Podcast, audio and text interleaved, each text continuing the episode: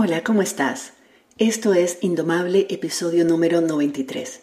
Y hoy quiero compartirte una sesión de coaching con uno de los hombres que forman mi comunidad. Estoy publicando esta sesión con su permiso porque creo que las lecciones que aprendimos en ella nos pueden servir a todos y a todas, sobre todo a las personas que hemos trabajado ya en nosotras mismas, en nuestro desarrollo personal y en nuestra conciencia, al punto en que tal vez perdimos de vista el verdadero propósito de ese trabajo personal y las verdaderas razones de nuestra insatisfacción. En esta sesión descubrimos cómo las cosas que a veces nos irritan, tanto en otras personas como en nuestras circunstancias, pueden ser en realidad un reflejo de nuestra propia incapacidad de aceptarnos a nosotras mismas tal y como somos. Cuando nuestra vida está centrada alrededor de lo que deberíamos ser o de lo que las situaciones u otras personas deberían ser, nos condenamos a vivir en eterna frustración y peleadas con la vida y con el mundo.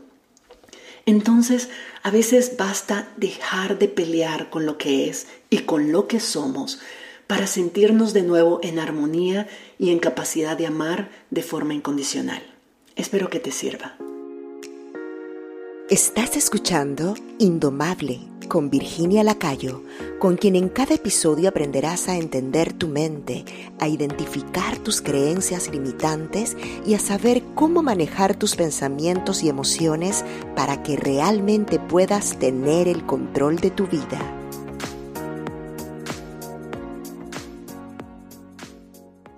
Bueno, contame entonces, ¿cómo te puedo ayudar hoy? Bueno, tenemos un hotel, ¿verdad? Em, y aquí pues es un hotel familiar, todos trabajamos en el hotel, en las diferentes em, eh, funciones, acciones que tenemos que dar. Una de ellas es el desayuno. Em, y entonces pues mi hermana trabaja con nosotros. Y la verdad las cosas es que está ayudándome, ¿no? Está ayudándonos. Ese rol no era particularmente el de ella. Cada vez que ella me recordaba, cada vez que ella me, me recuerda que falta una o que falta otra cosa, entonces a mí me molesta. Ella está apoyando con ciertas tareas y cuando ella hace lo que te, vos le pediste que hiciera, te molestas. Así es. Eh, no, es que yo no le había pedido, ese es el punto, que yo no le había pedido que hiciera esas cosas. Ok. Eh, entonces ella los estaba como, como metiendo, ¿no? Entonces, espérame, regresemos ahí. ¿Cómo se metió? Eh, diciéndome que no hay, que falta esto, que falta lo otro. Pero claro, lo, lo, lo, dice, claro, eh, eh, no solo es que lo dice, sino cómo lo dice.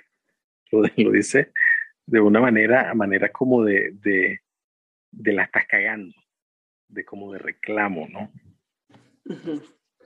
Ahora, no era, no es su rol, ella no está encargada de los suministros.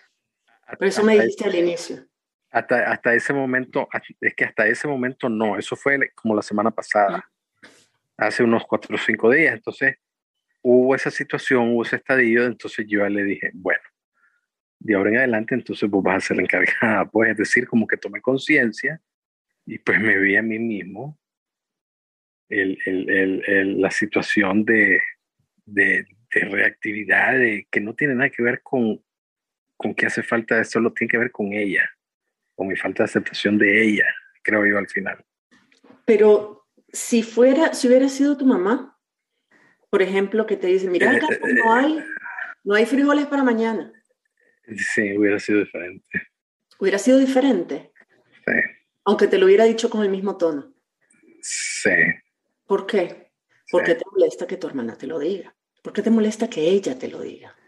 Trata de regresar a ese momento sentite, mirate en la mesa, mirate con ella, con tu mamá, tu hermana diciéndote eso, que cuando ella te dice, mira Carlos, no hay frijoles para mañana, ¿qué es, qué es lo primero que pensaste?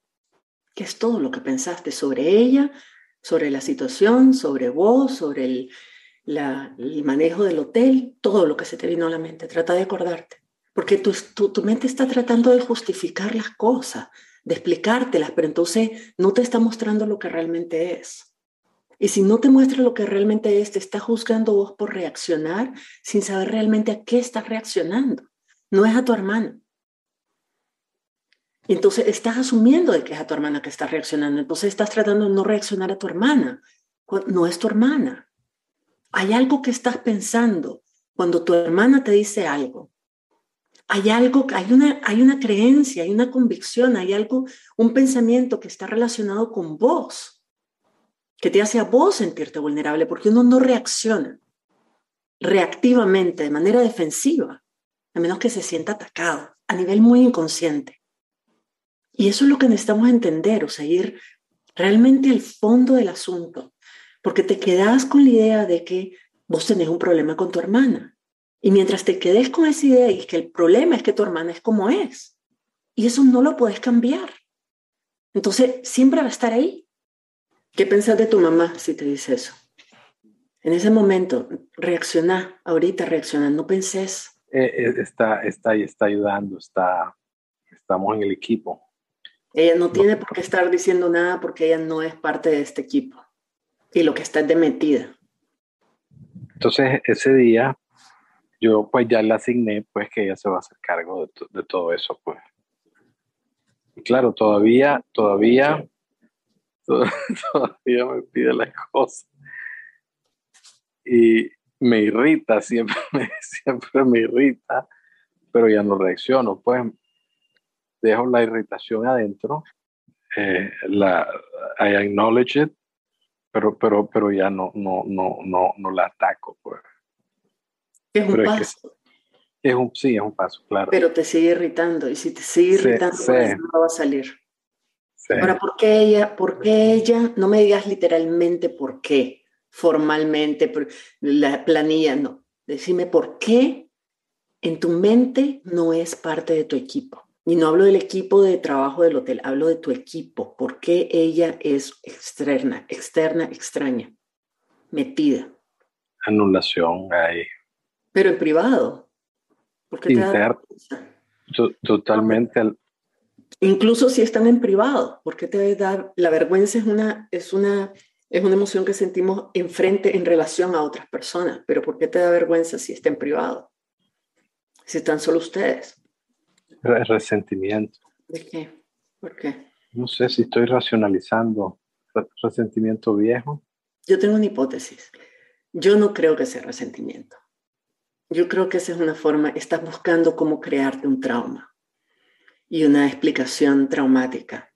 Es decir, que vos la resentís porque ella ocupó toda la atención de tu mamá cuando eras chiquito y entonces que vos tenés un trauma de abandono paterno y materno, o sea, una herida materna y paterna, y entonces que ella la culpable.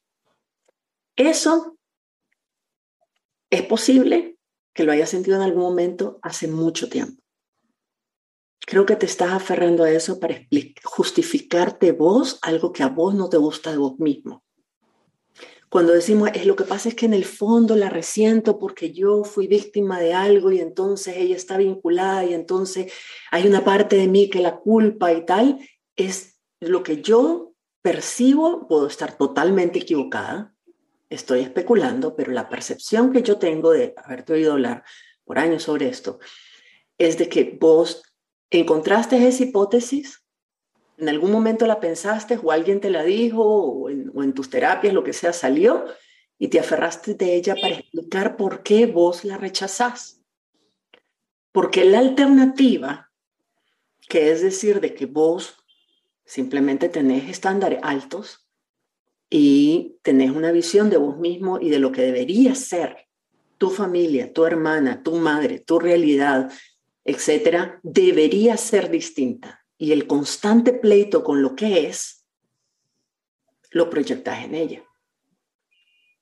Pero es un conflicto con lo que es, incluyendo el hecho de que después de todo el trabajo que yo he hecho y todas las meditaciones que he hecho y todos los libros que le he hecho y aceptar la vida tal y como es y amar lo que es, etcétera, yo todavía no sea capaz de aceptarla incondicionalmente y amarla incondicionalmente. Y lo que eso puede decir de mí. Creo que estoy todavía proyectando en, en la relación una todavía significativa conformidad, insatisfacción que, que yo tengo conmigo mismo hacia ella. No solo hacia ella. O sea, ese tipo de reacciones, o sea, si, si realmente mi intuición no me está fallando, hay un rechazo a la realidad que vos tenés. Y un rechazo a quien vos sos porque, porque tus estándares es como debería ser. O sea, tenés una idea de quién debería ser, cómo debería ser vos, el tipo de hermano que debería ser, cómo deberías reaccionar, qué debería afectarte, qué no debería afectarte, dónde deberías estar ahorita en términos de la vida, ¿verdad? ¿Qué cosas deberías haber hecho? ¿Qué cosas deberías tener? ¿Qué tipo de familia deberías tener? ¿Cómo debería haber sido tu mamá y cómo debería ser hoy tu mamá? Que no lo es. ¿Cómo debería ser tu hermana y cómo es hoy tu hermana? Que no lo es. Toda esa proyección de expectativas está todavía ahí y te está frustrando. Entonces, sos reactivo, pero es a la frustración. A, la imaginación, a la expectativa imaginaria. Expectativas frustradas. Tenés, seguir peleando con lo que es, incluyéndote vos mismo. Yo oigo un tono de pero ¿por qué no debería todavía? Es que no debería estar aquí, ya debería haber evolucionado, debería estar en otro nivel, un montón de deberías. Debería, debería, debería, debería. Ella debería ser distinta, la otra debería ser distinta, esto debería ser distinto, esto no debería estar así, yo no debería ser así. Después de todo este trabajo ya debería haber otra cosa, ya debería estar en otro lugar. Todos esos deberías que no son, te crean una reactividad y resentimiento en vos y lo proyectás, porque contra quién lo proyectas, vos deberías, María Luz, deberías ser distinta. Y como no lo sos, entonces me enojo con vos cada vez, porque en, mi mente vos no deberías ser así. Entonces, cada vez que vos sos quien sos y no encajas en lo que yo creo que debería ser, me frustra y me molesta y me irrita. Pero empieza con vos, Carlos. No, em, eh, empieza, empieza y termina. Porque si no termina ahí, porque obviamente estás proyectando y estás reaccionando a otros. Pero, pero mira, mira la contradicción. Vos a nivel consciente, a nivel de racional, no consciente, a nivel racional tenés muchas cosas claras. Yo debería aceptar la realidad tal y como es. Yo debería aceptar a la gente tal y como es. Yo debería amarlas incondicionalmente. Yo debería aceptarme yo como soy. Amarme yo incondicionalmente. Debería pero no estoy ahí. Entonces me molesto conmigo mismo porque no estoy ahí y no entiendo por qué no después de todo lo que he leído y todos los cursos que he ido y todas las. Y entonces es como que, ¿cuál es el problema? ¿Qué hay de malo? ¿Por qué? What's wrong with me? Pero además es, y como de paso, no solo yo debería ser distinto, todo el mundo debería ser distinto. ¿Y what's wrong with them? Why cannot just be like that? Obviamente es frustración tras frustración porque donde, donde ves no llena tus expectativas. Esa idea que tenés de lo que debería ser. Sí, sobre todo en relación con ella. Sobre todo en relación con vos. Eh, correcto, en relación conmigo, en el espejo de ellas, exacto. Porque ella es la que más te detona lo que vos pensás que deberías ya haber superado. No es ella, Carlos. No es ella, ella simplemente es tu espejo, ella te detona a vos lo que vos no te gusta de vos mismo. Vos pensás que no debería ser enjuiciador, que no debería ser cruel ni reactivo, ni juzgarla, que no debería ser tan condicional, tu amor no debería ser condicional. Eso es lo que vos querés ver en vos mismo y ella te devuelve que no es eso lo que sos, que no sos así. Y duele, por eso reaccionas defensivamente, porque tu mamá, las mismas palabras y todo, ella no te devuelve esa mirada de vos. Ella no es ese espejo. Porque vos te aceptás juzgándola. Vos sentís que vos sí, que sí es, es normal, es, es permitido, es ok resentirte con tu mamá y juzgarla. Entonces, si de pronto estás molesto, decís, bueno, pero ella también, porque cuando era chiquito, bla, bla, bla. Hay una parte de vos que acepta rechazar a tu mamá de vez en cuando, porque la persona que vos decís, pensás que debería ser, es una persona que no rechaza, ni se avergüenza, ni, ni, ni, ni tiene ese tipo de aberración o de reacción o de disgusto con una persona como ella. Y a vos no te gusta eso que vos estás viendo en ese espejo. De vos mismo no tiene nada que ver con ella. Mientras sigas diciéndote de que tu problema es y que vos tenés que cambiar con ella, tu mente te está distrayendo de cambiar lo que tenés que cambiar en vos. Y tu verdadero trabajo no es aceptarla a ella.